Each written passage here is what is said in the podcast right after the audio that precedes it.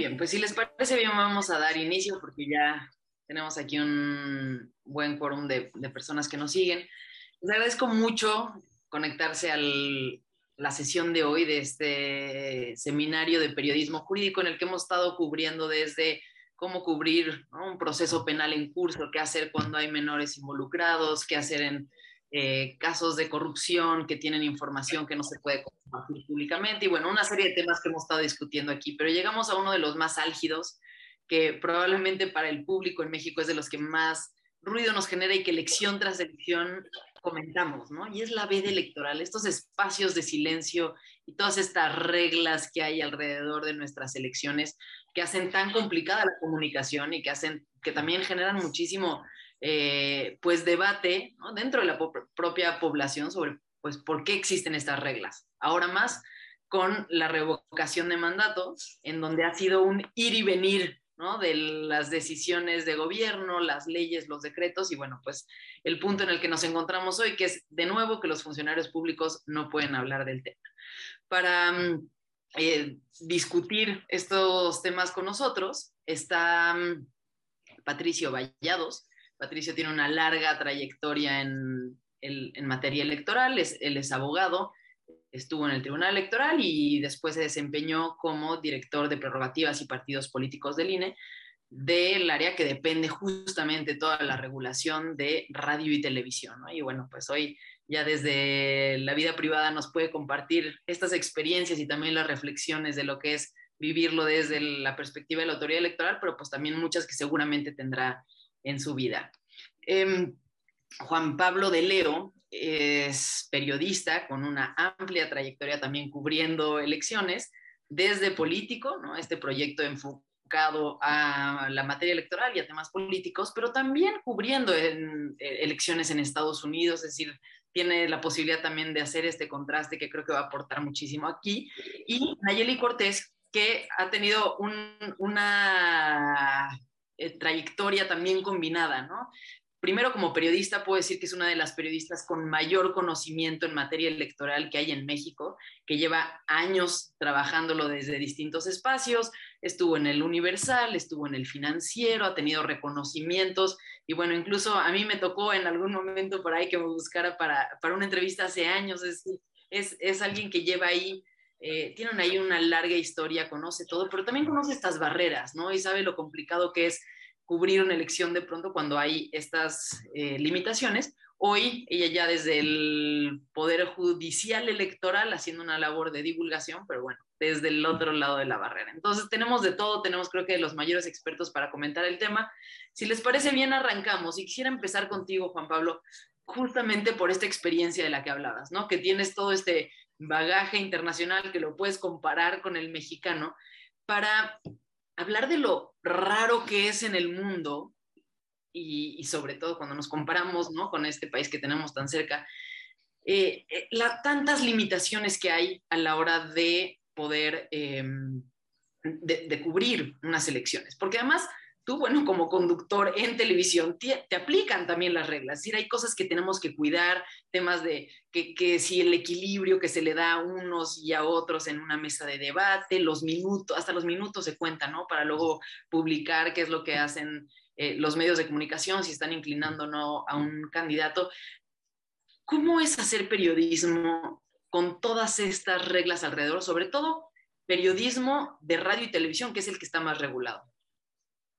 Sí, eh, primero que nada, Patricio, Nayeli, Fer, muchísimas gracias por la invitación. Un gusto y un honor poder estar con ustedes esta tarde para discutir, para platicar acerca de un tema que es muy relevante y que cada vez creo que es más relevante con la aparición de los medios digitales, con los medios concesionados, con los medios públicos y con la conversación que todo esto genera, sobre todo para la sociedad y para este derecho a la información que debería de estar garantizado para todos y cada uno de los lectores. Me parece que, estamos hablando en México de una eh, falta, de una carencia de cultura democrática respecto al tema de la ley, porque las leyes están ahí, las regulaciones están ahí, sin embargo, ante la ausencia de esta cultura eh, democrática por parte de los actores políticos y por parte también, hay que decirlo, como una, autocrítica de ciertos medios de comunicación, se ha sobreregulado todo lo que tiene que ver con la recepción de información que tienen las personas. Si bien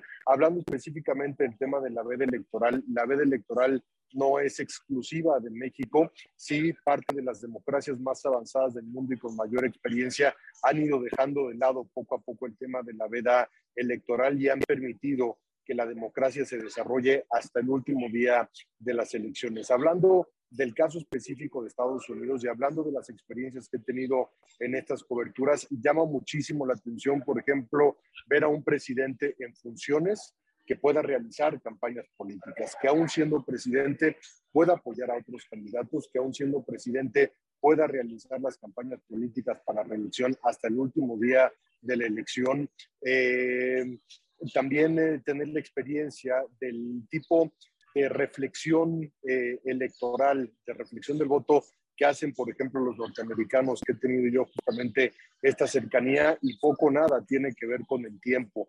Muchos toman su decisión eh, previamente, muchos están afiliados al Partido Demócrata, al Partido Republicano y votan por el candidato que sea sin importar quién vaya a ser ese candidato, sino que más bien votan por el partido, pero son estos swing voters, estos eh, votantes que pueden ir hacia la derecha o hacia la izquierda, hacia el Partido Republicano o hacia el Partido Demócrata, los que generalmente terminan decidiendo la elección. Y para ellos no hay una veda electoral, para ellos no hay una, una reducción de la información que se le da a los electores y eso es algo que contrasta mucho con lo que ocurre en México, entendiendo que, por supuesto, las elecciones de los Estados Unidos funcionan diferente con un voto indirecto a través del colegio electoral, pero bueno, eso no quita el tipo de, eh, de, información y el tipo de medios que consumen tanto en televisión, en canales privados, como también en la televisión pública, como sobre todo también en los medios digitales. Entonces, creo que esa experiencia se contrasta mucho con lo que vivimos en México. Creo que se habla de una democracia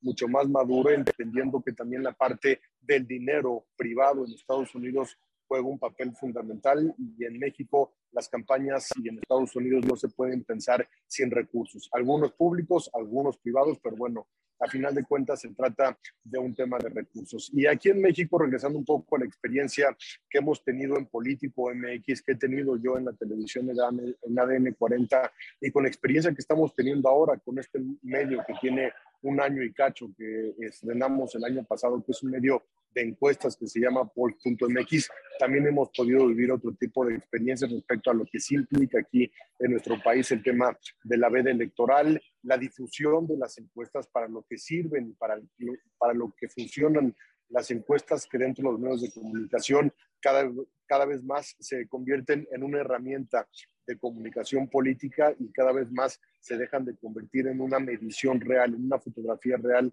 de lo que realmente está pasando en las elecciones. Hay que tener mucho cuidado en los medios eh, eh, tradicionales, en los medios concesionados, con absolutamente todo lo que se dice. La fiscalización por parte del INE es brutal en cuestión de los tiempos, en cuestión de los espacios, en cuestión de la equidad para los partidos políticos, la equidad también para los diferentes candidatos. Está todo perfectamente bien registrado y en caso de que no se cumpla con ese tipo de requerimientos, pues llegan justamente las denuncias por parte del INE, por parte de los partidos políticos, por parte de los diferentes candidatos. Y el tema de los medios digitales y lo que nosotros vivimos desde Político MX también es otro animal completamente diferente, porque si bien las redes sociales como tal no están reguladas, si hay lineamientos en cuanto a las vidas electorales que deben de seguir los candidatos, que deben de seguir los partidos políticos y participan, digamos, en este silencio. Afortunadamente cada vez hay más transparencia en las, en las redes sociales, hay más transparencia en Facebook, hay más transparencia en Twitter,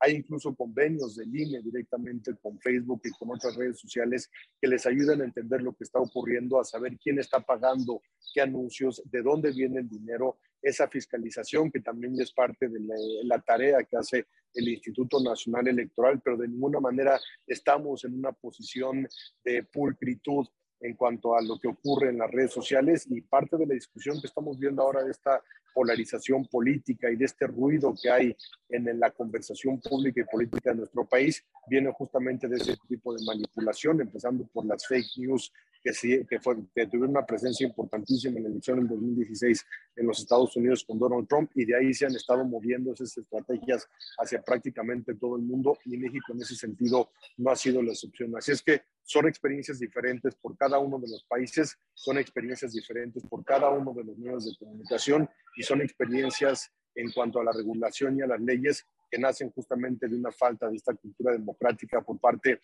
de los participantes y por parte también de ciertos medios de comunicación. Muchas gracias, Juan Pablo. Y justamente antes de entrar al tema de la regulación, y bueno, de los temas que comentaste, hay un montón que quisiera que pudiéramos hablar más adelante, el tema de las encuestas, hay, hay una serie de cosas, pero antes de entrar a eso, quisiera eh, enfocarme un poco en, en, este tema de la veda, ¿no? la obligación del silencio que a veces pues choca con el derecho a la información, ¿no? Porque estamos en momentos en los que necesitamos información de manera extraordinaria, necesitamos más información que de costumbre, porque hay una decisión importante que tomar. Y por otro lado, hay funcionarios que la pueden otorgar y que simplemente no responden las entrevistas, ¿no? Y ahí quisiera ir contigo, Nayeli, porque es algo que has de haber vivido constantemente. Y es una frustración, digo, yo me lo he topado muchísimo que es buscas a un funcionario para hablar de un tema relevante, algo que está afectando a la población, algo que incluso tendría que incidir, ¿no? O va a incidir, todos sabemos que va a incidir en la forma en la que vota la población y, te responden que no pueden porque están en vedas. ¿Cuál ha sido tu experiencia en, en esto, Nayeli? ¿Cómo lo has abordado? ¿Y qué, ¿Le ves algún sentido a que, esto, a que esto continúe siendo así? Particularmente pienso, por ejemplo, ahora en la revocación de mandato.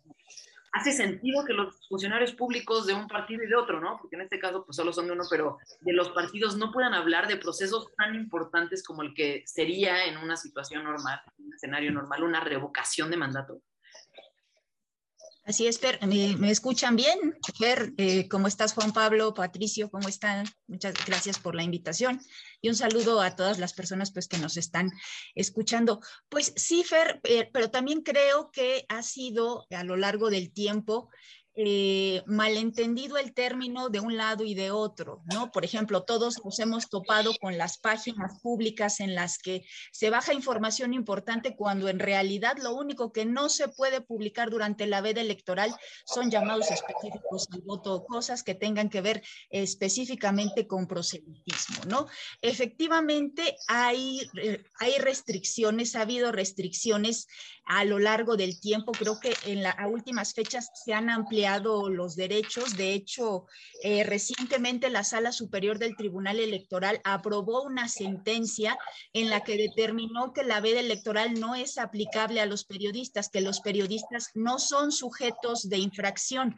Sin embargo, para llegar a este punto, es cierto que los periodistas hemos, nos hemos topado con muchos, muchas trabas, pero también eh, con absurdos que no solo tienen que ver con las reglas, sino con los criterios para aplicarlas por parte de la autoridad electoral. Te pongo ejemplos de lo que he vivido, digamos que a lo largo de, de, de 20 años de carrera. Era el 2000, yo empezaba, estaba en Milenio, y durante la veda electoral, el periódico en la sección de QRR, que es quien resulte responsable, una sección de broma, básicamente, publicó una supuesta encuesta en la que se decía que el entonces candidato presidencial del Partido Centro Democrático, Manuel Camacho Solís, había declinado en favor de un changuito.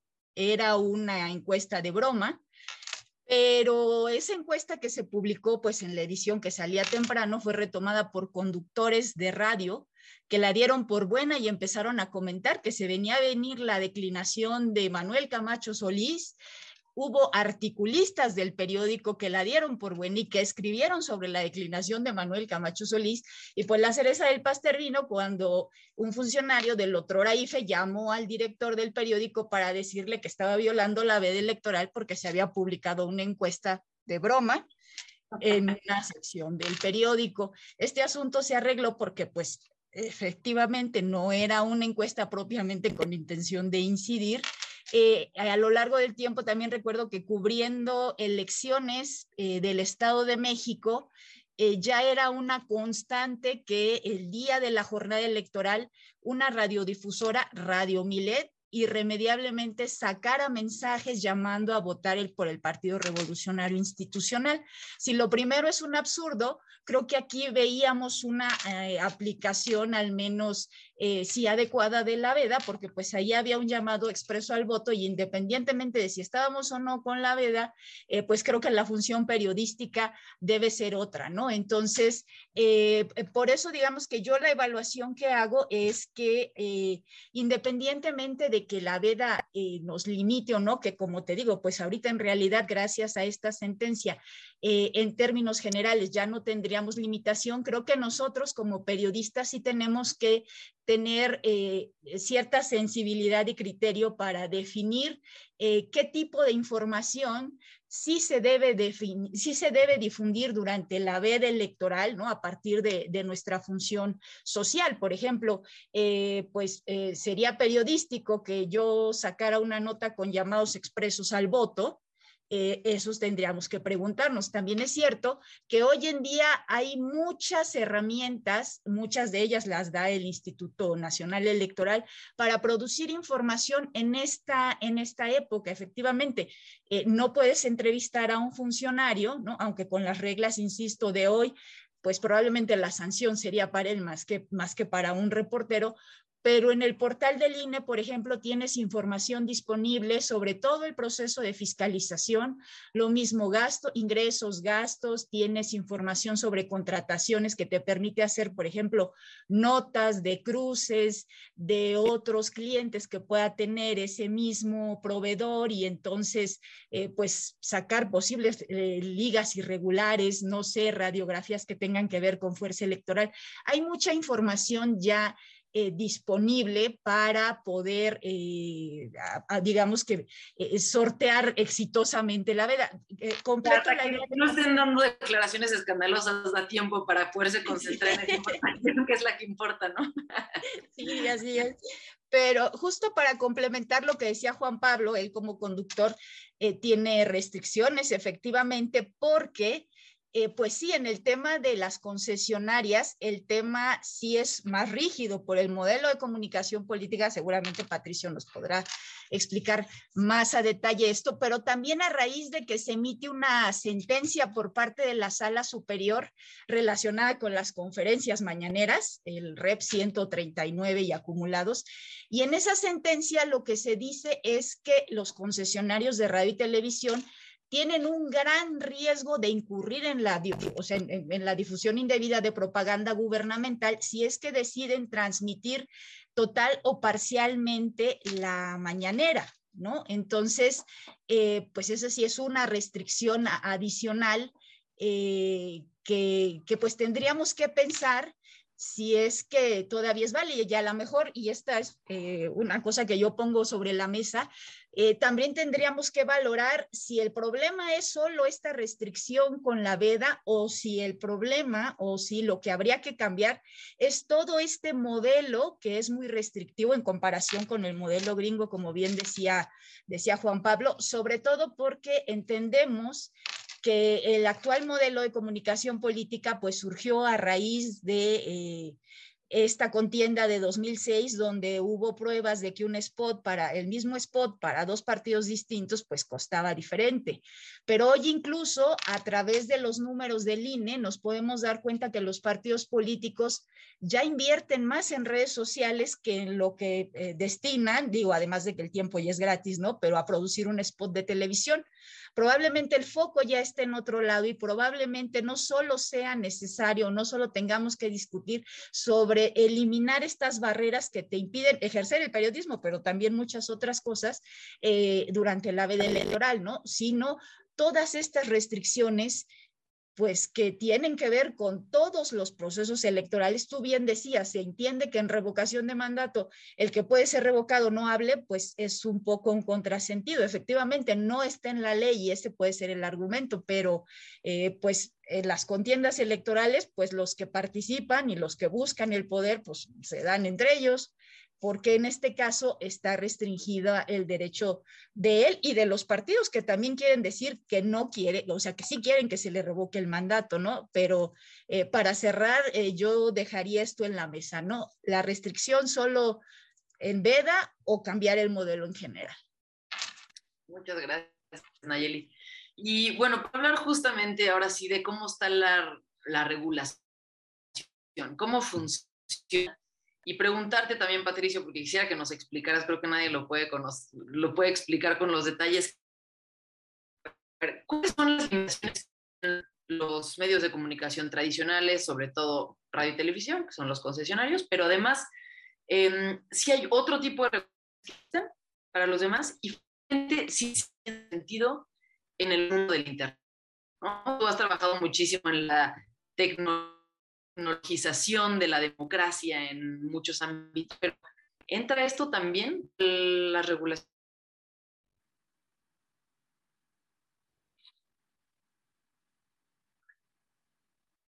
Ahí me frisé, no sé.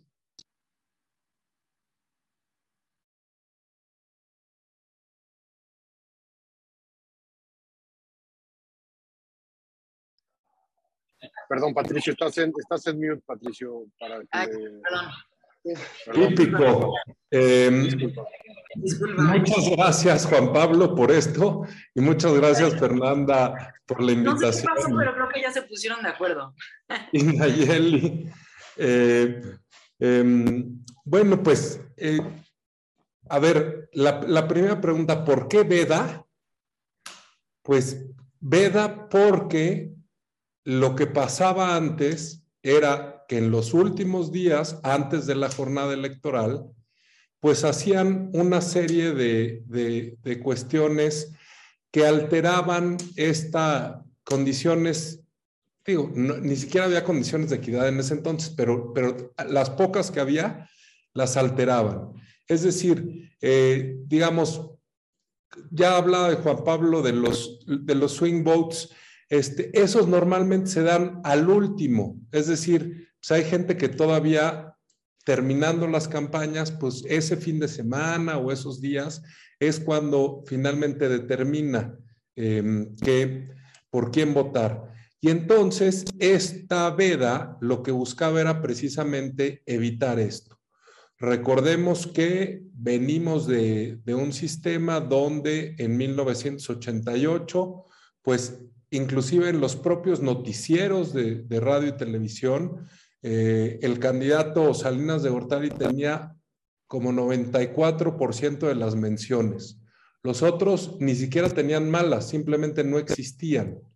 Eh, y eso pues eh, da la pauta a ver qué es lo que se puede hacer. Juan Pablo ya también lo dijo y ahí yo creo que es, es pionero el sistema electoral en el sentido de eh, que tú cuando tienes un, candidato que va más o menos fuerte y entre los otros eh, partidos hay candidaturas que están más o menos empatadas al final, pues existe la posibilidad de hacer este voto estratégico, de ver, a ver, si no quiero que gane el que lleva la mayoría, quiero que gane el segundo, pero voy a ver quién va mejor. Eh, el hecho de, publicar encuestas en estos últimos días, pues también eh, evidentemente puede alterar estas condiciones de equidad que se llevaron a cabo durante las campañas y eh, en tan solo unos días em, poderlo echar por la borda. Pero entonces, tomando en cuenta esa, esa respuesta muy rápida, como, como señalamos, pues regulaciones hay muchas, ¿no? Em, empezaría por la, las más light, que son a medios impresos. Medios impresos, básicamente, la única regulación que tienen es esta prohibición eh, en, en vez de electoral. Más allá de eso, pueden recibir publicidad de los partidos políticos, pueden este, básicamente hacer lo, lo que sea. Em, en segundo lugar, radio y televisión tienen una regulación un poquito más robusta. Em, es una regulación que en, muchas, eh, en muchos sentidos es, es eh, una sugerencia de la autoridad electoral que afortunadamente eh, ha permeado tanto en la sociedad y en los propios medios de comunicación que ahora todo mundo se siente obligado cuando lo que dice el INE es que son las guías para que en el ejercicio de su libertad de expresión los concesionarios, bla, bla, bla, bla, bla. Y entonces, eh, pero el INE lo que ha hecho simplemente es medir qué se está diciendo, cuál es el tratamiento que dan los noticiarios, bueno, malo, a quién, eh, ahora recientemente eh, cuestiones de género, etcétera, etcétera, y hacerlo público. Punto.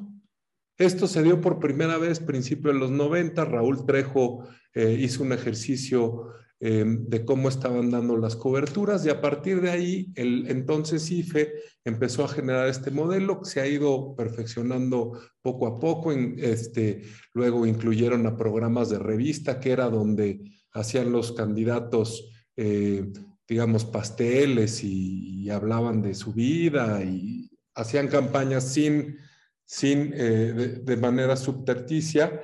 Em, y ahora, por ejemplo, gracias a eso, pues los programas de revista ya no están vendiendo eh, em, espacios ahí para, para, las distintas candidaturas.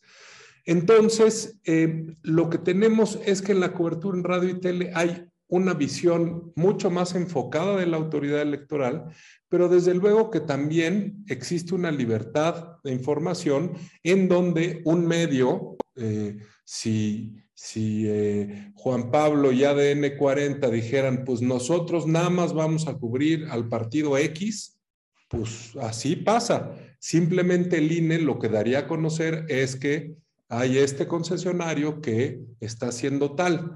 Em, esto, desde luego, que contrasta con Estados Unidos, que, ha sido puesto como ejemplo, pues nadie, nadie pensaría que Fox iba a hablar bien de los demócratas. Si hablan de ellos, pero normalmente mal. Si uno hiciera ese mismo ejercicio que hace el INE con eh, pues lo que pasa en, otras latitudes, pues sería un poco este, pues, innecesario y absurdo.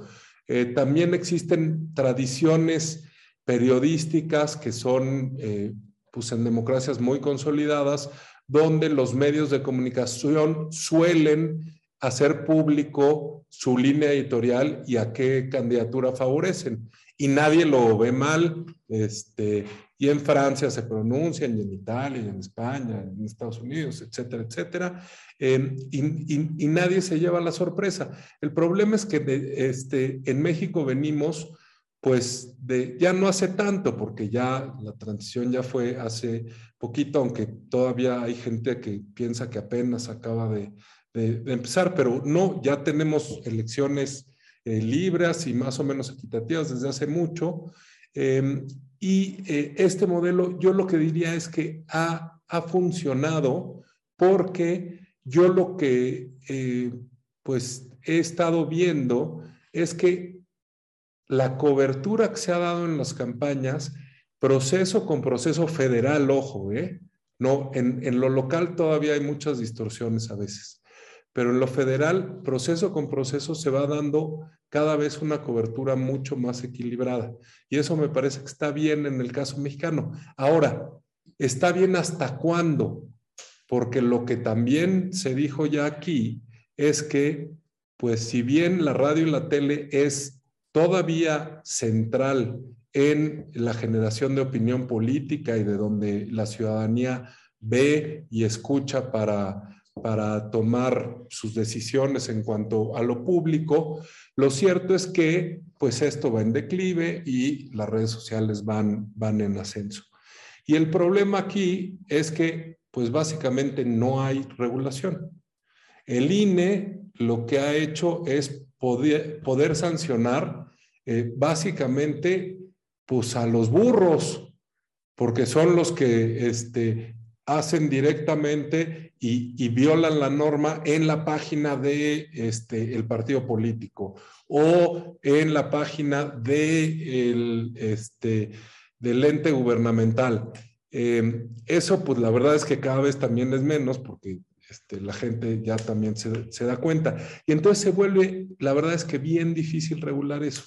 Y se, viene, y se vuelve muy difícil regular eso eh, tanto para la cobertura noticiosa como también para la parte de publicidad, que como vimos, este, después de las elecciones que señaló Nayeli en 2006, se prohibió la compraventa de espacios publicitarios en radio y tele. Eh, esto sigue así, me parece que está bien en el caso mexicano, pero lo que tenemos el contraste es que en las redes sociales pues no existe, eh, eso sí existe la prohibición eh, si no está declarado, sí una serie de cuestiones, pero así como en la prensa escrita, pues este, no, no, no existe mayor limitante a eso.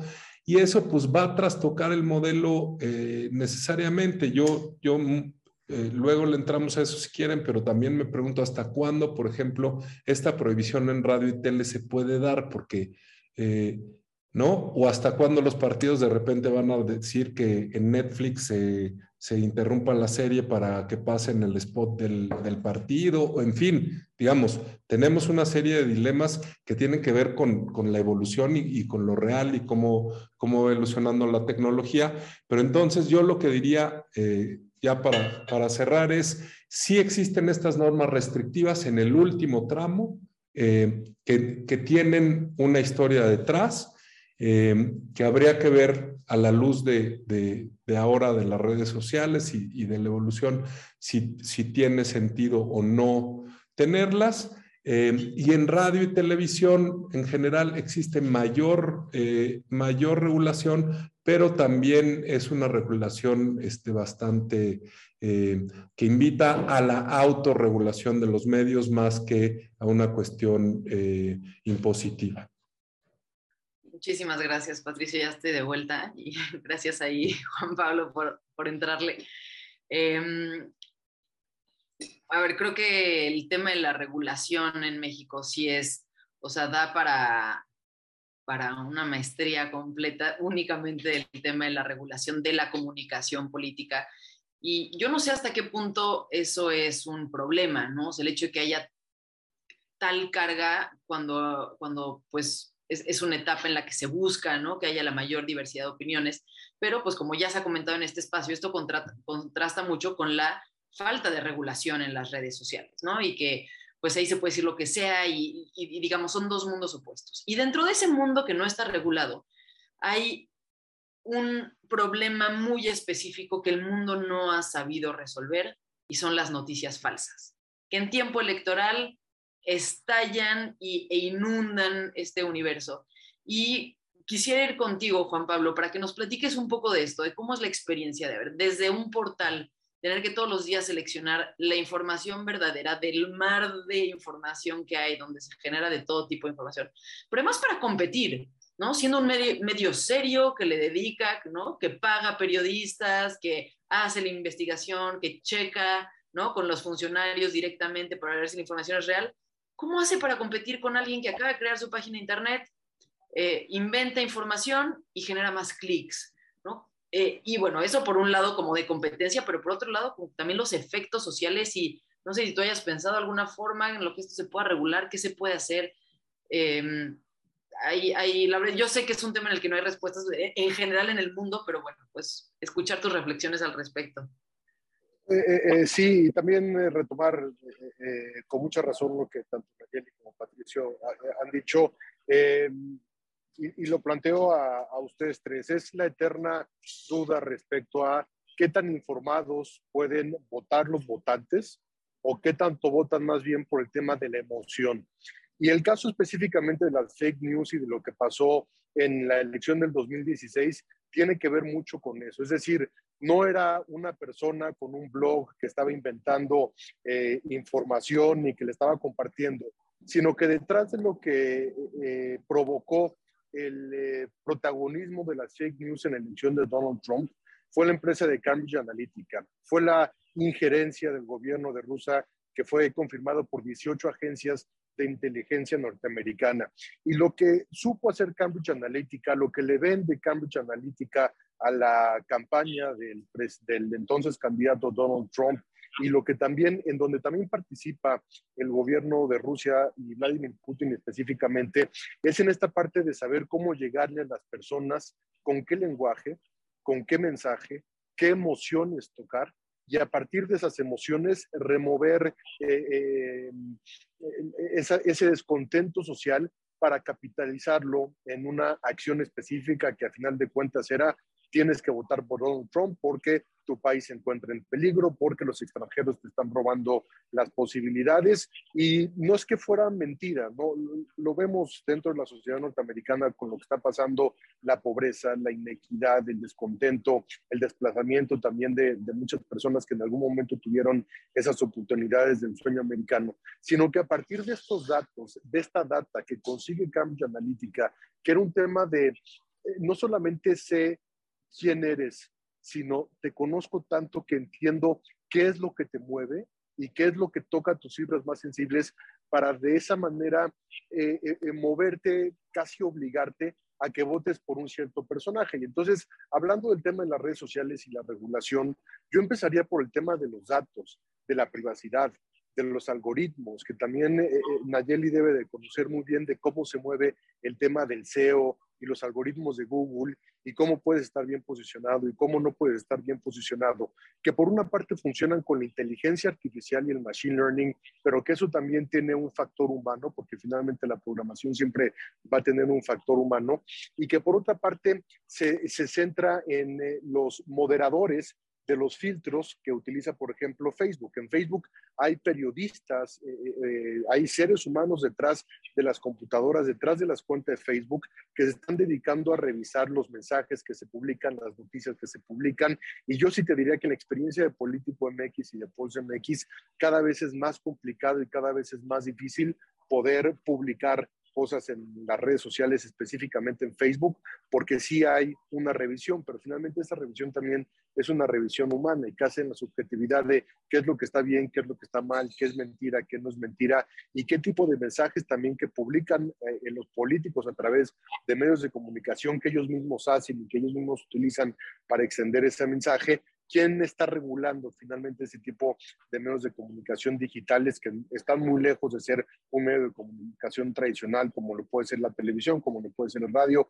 y como sobre todo pueden ser estos medios concesionados? Entonces, sí fue un fenómeno que vimos que nace en 2016, que a partir de esta obtención y el manejo de la data Cambridge Analytica lo traslada a muchas otras empresas. Hoy México tiene una cantidad de consultores impresionantes que ya no se centran. Todos venden lo mismo, ¿no?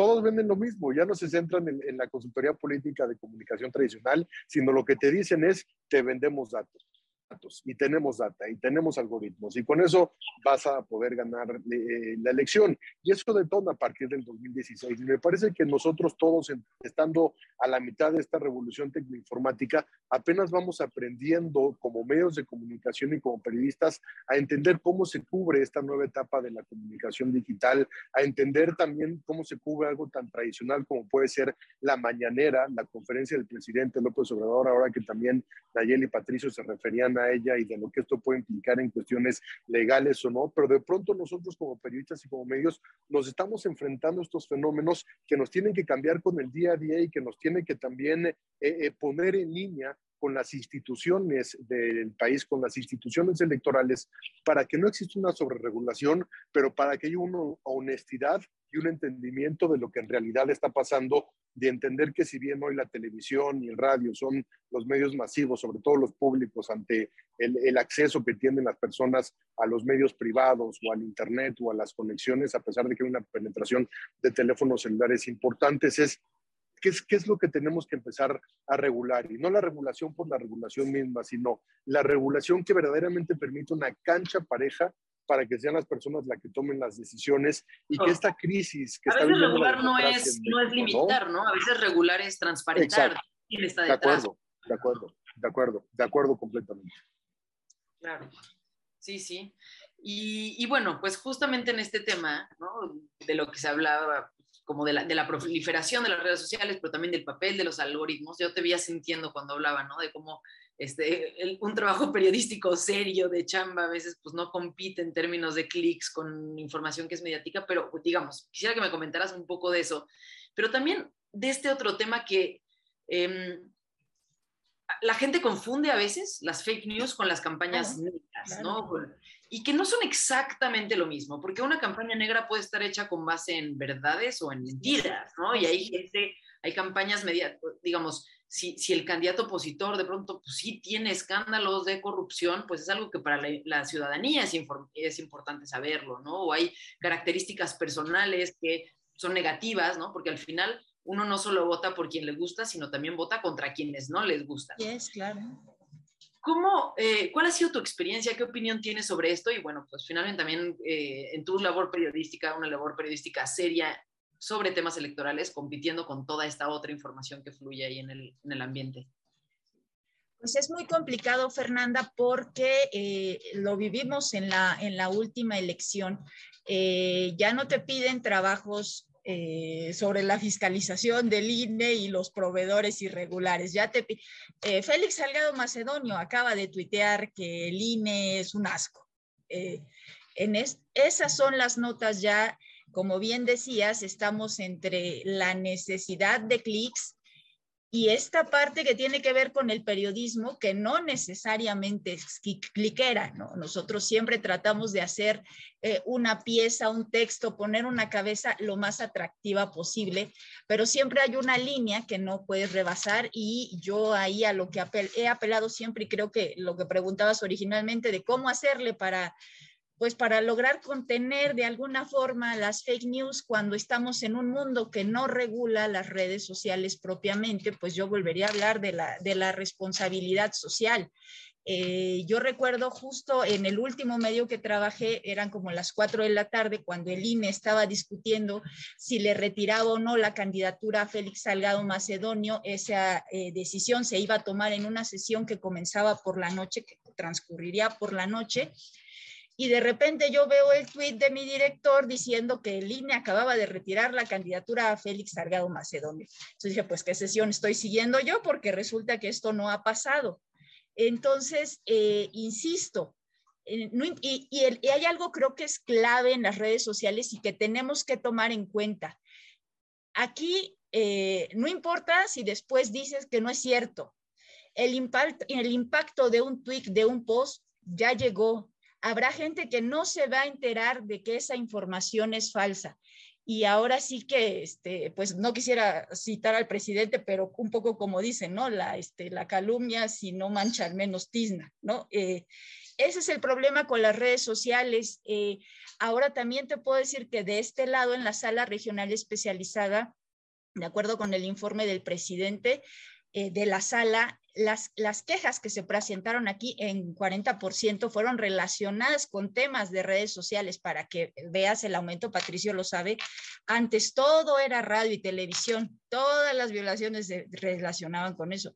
Ahora las redes sociales eh, ya son un espacio donde se puede cometer violencia política en razón de género, donde puedes eh, difundir una, una noticia falsa, ¿no? Eh, aquí acaba de pasar un, caso hace dos sesiones sobre una sentencia que no se entendió y ahí mencionaría yo un segundo problema para combatir las fake news, que hay veces son retomados o son hechos que retoman, que retuitean, perdónenme la expresión, pero por líderes de opinión, personas que eh, pues tendrían que tener esta responsabilidad social y que toman noticias como verdaderas que en realidad no son.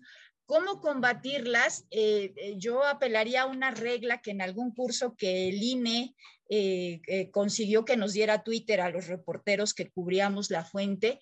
Ellos lo que nos recomendaban siempre es que ante una información falsa, sí en el tweet, en el post, tenemos que decirlo, tenemos que decir por qué no es correcto, porque finalmente, como te decía, la información sigue fluyendo, el tweet, el post, lo siguen consultando las personas y tenemos que dejar una constancia de, de, lo que es en realidad real. Otra cosa, en el caso... Lo que le recomendaban era publicar abajo de ese tweet. Exactamente, eh, citar el tweet, lo que nos decían es que citáramos el tweet y que pusiéramos, esta información es incorrecta, pero dando el argumento. No es solo eso, no es cierto, porque entramos en la misma guerra de, de pues no es cierto o sí es cierto, sino explicar.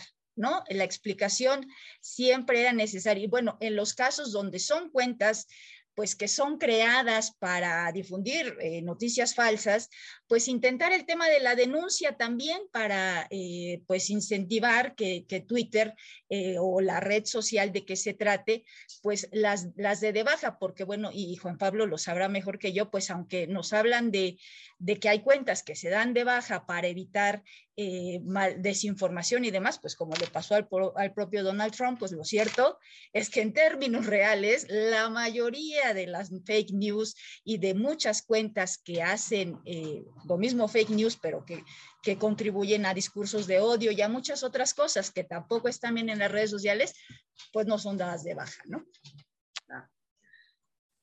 Patricio, voy a tomar una pregunta del público para que creo que está hecha para ti, porque además, además de llevar el tema de, de regulación de medios de comunicación, veías todo el tema del financiamiento de los partidos. Y dice Elsa Valencia, bueno, esta no es una pregunta que tenga mucho que ver con periodismo, pero me llama la atención y creo que es un tema importante que al final, de alguna forma, siempre acaba tocando al periodismo y es, ¿es normal que los gobiernos le den dinero a los partidos? O sea, este es el modelo que tenemos en México, pero eh, ¿es, el, es un modelo normal o es algo que sucede más aquí y qué, eh, qué beneficios genera, si es que genera alguno, ¿no? Porque también se discute mucho y hay siempre esta presión social de que ¿por qué le damos tanto dinero a los partidos políticos?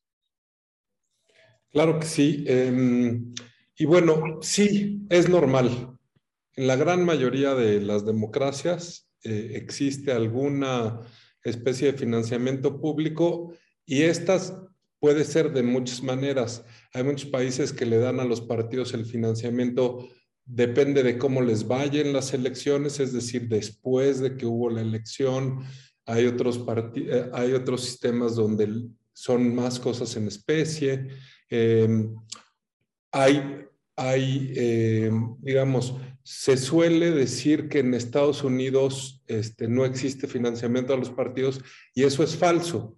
Existe financiamiento a los partidos, pero lo que normalmente, si tú tienes financiamiento, entonces está sujeto a topes este, que no tienes si no, si renuncias al financiamiento.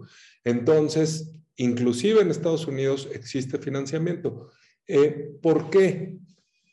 Pues porque normalmente los, los partidos como, como agregadores de distintas eh, voluntades en una sociedad, eh, lo que tienen que hacer es desplegar estas ideas, ideologías, maneras de ver, sin necesariamente estar preocupados por de dónde van a sacar los recursos para poder hacer eso. Es decir, un, partido político nacional pues necesita tener desplegada una serie de, de, decenas, de centenas, de miles de personas que están en las distintas entidades, en los distintos foros para, para poder hacer llegar esto. En el caso, eh, digamos, suele ser que, que los partidos de izquierda pues tenían mucho más problemas para ser financiados porque normalmente tenían eh, algunos postulados que iban en contra de, la, de, las empresas o, en fin. Eh, entonces, lo que, lo que se ha hecho es eh, precisamente optar por estos, estos niveles. En México el caso es, es un poco, em, digamos, sui generis. Por un lado, eh, yo, yo coincido y a mí me parece bien que, el que el Estado mexicano em, pueda financiar a los partidos políticos es adecuado, pero lo que hay que ver es, eh, es una cuestión de, montos y, y, de reflexiones. Ahorita lo que tenemos es, yo creo que el peor de los mundos, porque en 2014 se hizo una reforma electoral en el que los partidos, que son quienes aprueban las reglas electorales, dijeron es, pues vamos a quitar este, una serie de cuestiones y entonces el financiamiento va a ser más barato y em, van a ver. Y pues lo que nos dimos cuenta es que no, porque también lo que hicieron fue decir que el financiamiento era local y también federal. Y entonces resulta que eh, ahora se le da a los partidos pues, pues, pues más que nunca. Y es una cosa que necesariamente va, va incrementando porque así va incrementando el padrón electoral.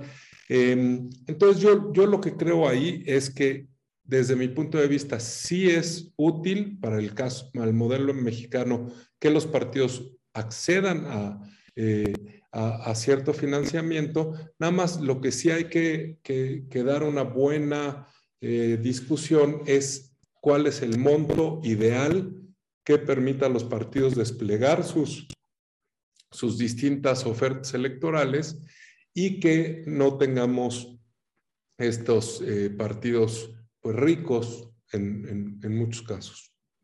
Em, y nada más, eh, yo, yo lo único que em, añadiría a lo que habían estado abordando tanto Juan Pablo como Nayeli es, eh, en efecto, creo que lo que hay ahora es básicamente pues hacer público, eh, hacer del conocimiento de, más gentes este tipo de noticias.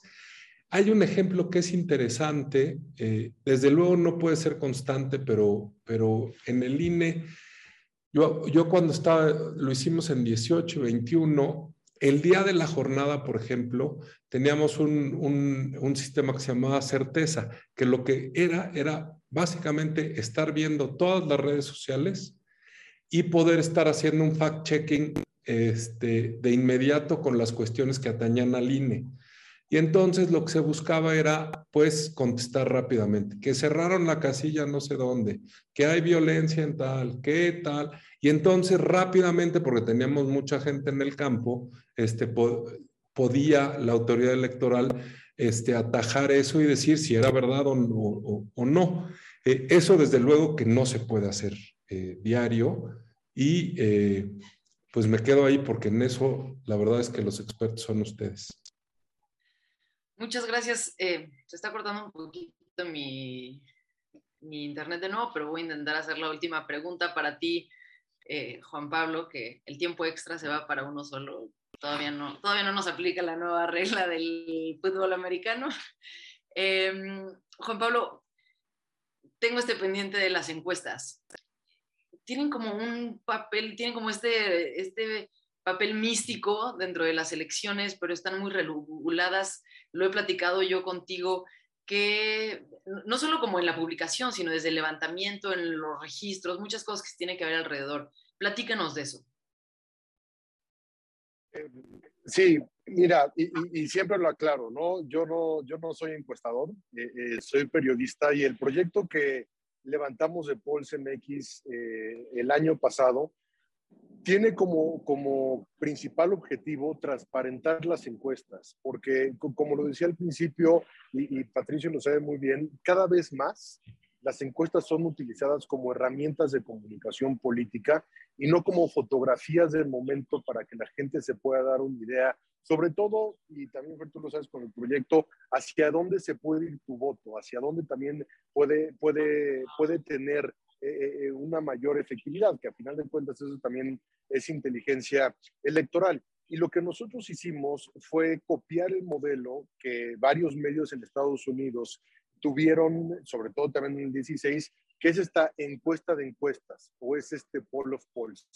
Y junto con un grupo de, científicos del UNAM, junto con un grupo de encuestadores, a través de un modelo bayesiano, lo que logramos hacer es justamente una encuesta de encuestas. El año pasado más de 20 mil puestos de elección popular, este año solamente seis elecciones estatales, pero fue hacer una encuesta de encuestas de las elecciones más importantes, de los 15 estados que estaban en juego, de las 16 alcaldías, y de algunas otras ciudades y capitales que también eran importantes. Y lo que hace la encuesta de encuestas es que te elimina justamente esa incertidumbre de las encuestas que ponen a ciertos candidatos muy altos y de las encuestas que ponen a ciertos candidatos muy bajos. Entonces, es, eh, eh, eh, hay, hay, por supuesto que hay encuestadores fabulosos y espectaculares en este país que tienen toda la experiencia del mundo, que tienen todo el reconocimiento, que tienen las mejores prácticas y a partir de ahí ese, ese tipo de encuestas sobre salen. Ese tipo de encuestas se quedan, digamos, en la media de nuestra encuesta de encuestas. Nosotros no nos hemos metido en el levantamiento de encuestas porque, en primer lugar, son muy caras eh, eh, y como medio de comunicación no nos quisimos combinar en, en esa parte ni meter en ningún tipo de conflicto de interés. Y por otra parte, también hay mucha, mucha duda y hay mucho movimiento en la industria de las, de las encuestas respecto a cuáles hoy son las, las encuestas más precisas. Si es por teléfono, si son presenciales, si son híbridas, si son por focus groups, si son digitales en Facebook, si son por WhatsApp ahora que te mandan los mensajes. Y bueno, finalmente es un tema que nosotros no conocemos y lo que hacemos es más bien tomar las mejores prácticas que puedan ser reflejadas en esta encuesta de encuestas. En el polls.mx tenemos todas las encuestas de todas las encuestadoras, todas las encuestas que están registradas ante el INE y que publican una encuesta, inmediatamente entran al, pool de encuestas que eh, se revisan en el Poll of Polls tenemos eh, la información de los candidatos, de los municipios, de los votos históricos. Es decir, creo, creo que también algo de lo que hablaban ahora Nayeli y Patricio respecto a la pregunta que les hacías, Fer, de cómo podemos controlar las fake news, creo que es un tema de educación mediática. Y de alguna manera nosotros como periodistas y los que venimos de los medios de comunicación nos debe interesar y nos debe importar por la salud de la democracia y por el bienestar de las personas, enseñarles a cómo se consume la información, cómo lo consumes a nivel digital, cómo sabes qué medios son medios confiables, cómo sabes quiénes no, cómo sabes qué periodistas son serios en la información que manejas, cómo sabes que es una opinión, cómo sabes que es una noticia, cómo sabes que es un cruce, cómo sabes que son temas de datos.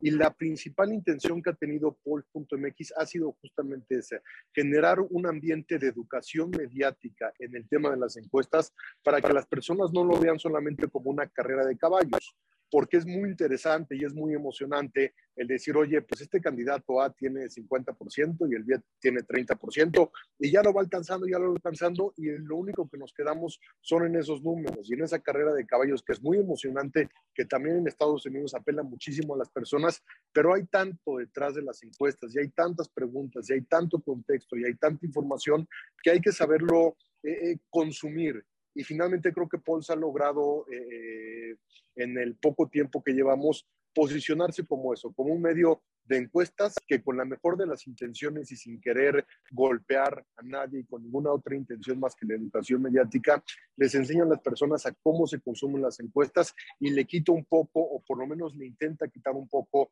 esta intención eh, eh, de politiquería que muchos eh, utilizan de esa manera. Entonces, la es que ha sido una experiencia muy interesante, la es que eh, eh, tanto yo como mi equipo hemos aprendido muchísimo de lo que implican y de lo que es el mundo de las encuestas y me parece que de esa manera, no solamente en, esa área, sino en todo lo que implica la comunicación política, electoral, social, deberíamos pensar justamente en, en ese servicio para las personas que implique una educación de que sepan y aprendan a cómo se consume la información.